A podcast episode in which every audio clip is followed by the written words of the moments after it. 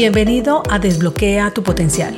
Mi nombre es Andrea Galindo, coach ejecutiva y en este espacio quiero brindarte información de coaching, emprendimiento, crecimiento personal y profesional, liderazgo, herramientas y un poco más para acompañarte a potenciar tus habilidades y llevar tu vida y negocio a otro nivel.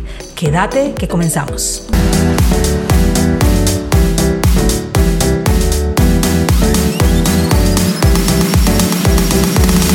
Una de las limitantes que se tienen y que yo también tenía para emprender es el dinero.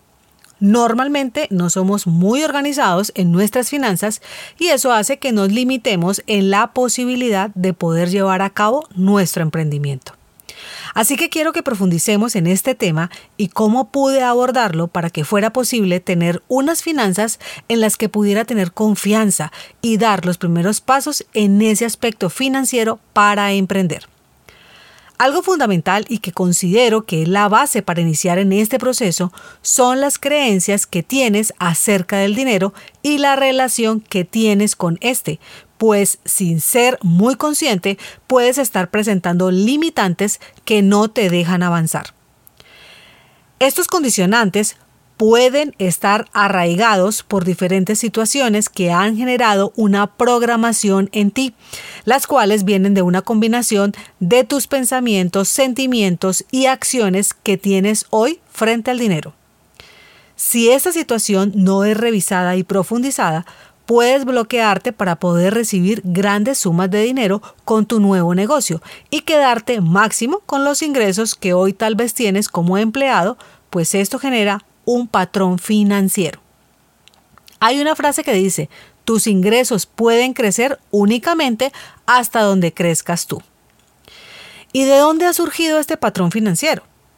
De lo que recibías en tu familia, tal vez habían discordias a causa del dinero, notabas que tu familia debía sacrificarse bastante para poder obtenerlo, o tal vez había abundancia, sin embargo, no una buena administración del dinero, algún impacto emocional que te haya quedado por alguna quiebra de un negocio familiar, hasta de alguna novela donde hayas podido relacionar que los que tenían grandes sumas de dinero son malos y los pobres eran los buenos. Cada caso es diferente y lo que encuentro normalmente en los clientes que toman el programa de empleado emprendedor digital es que se quedan asombrados al identificar la cantidad de limitantes que tienen al hacer los ejercicios de conexión con el dinero de manera consciente y cómo sostener de manera intencional su sistema emocional y reprogramar su mente para acceder a ganar en grande rompiendo su techo financiero, sintiéndose merecedor de recibir más. Cuando aprendí esto con una mentora, me salieron más de 30 creencias sobre el dinero que no tenía muy claras y que al evidenciarlas las pude trabajar y entender por qué había llevado mis finanzas de la manera que lo hacía y generar algunas acciones para darles un manejo diferente. Es muy poderoso. Luego, es crucial revisar tu situación actual financiera y poder tomar esas acciones necesarias para iniciar la preparación del ahorro mínimo de dinero y que te dé la seguridad para emprender según el negocio digital que estimes tener.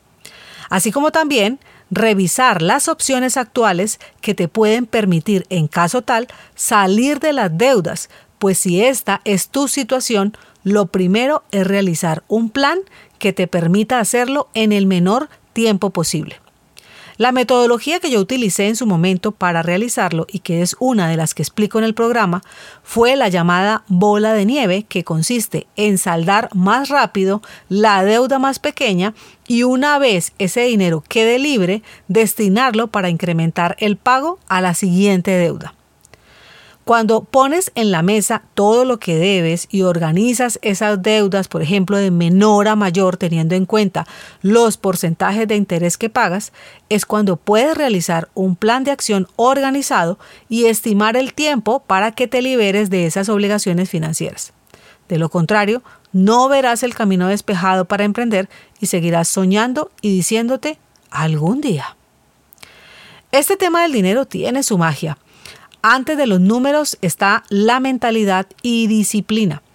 En el libro de la psicología del dinero de Morgan Housel, que te recomiendo leas, mencionan cómo tu relación con el dinero afecta todos los aspectos de tus finanzas y tu vida. Es una manera distinta de abordar este tema que a veces puede ser intimidante.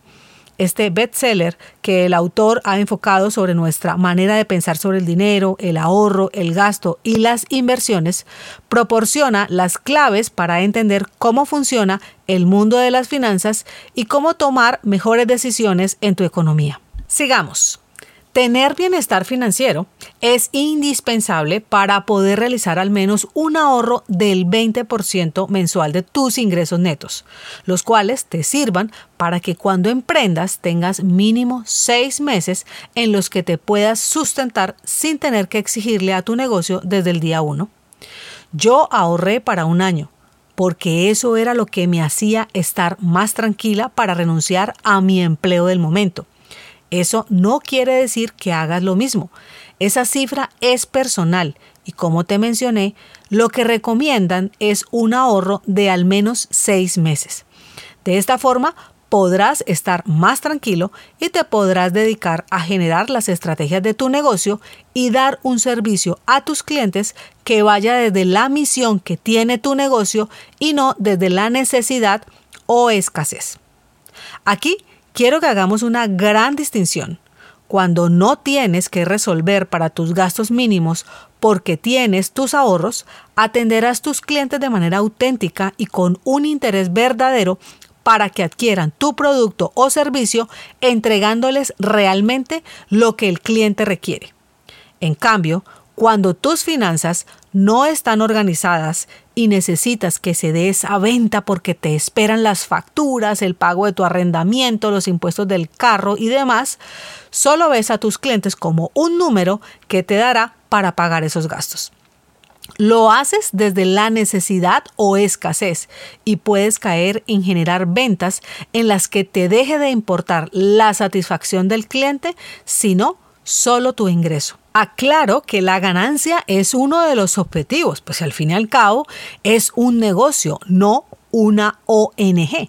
Solo que si ofreces un producto o servicio desde la excelencia, el dinero llegará por consecuencia y podrán referenciarte, generar reventas y fidelizar a tus clientes que finalmente son los que sostendrán tu negocio.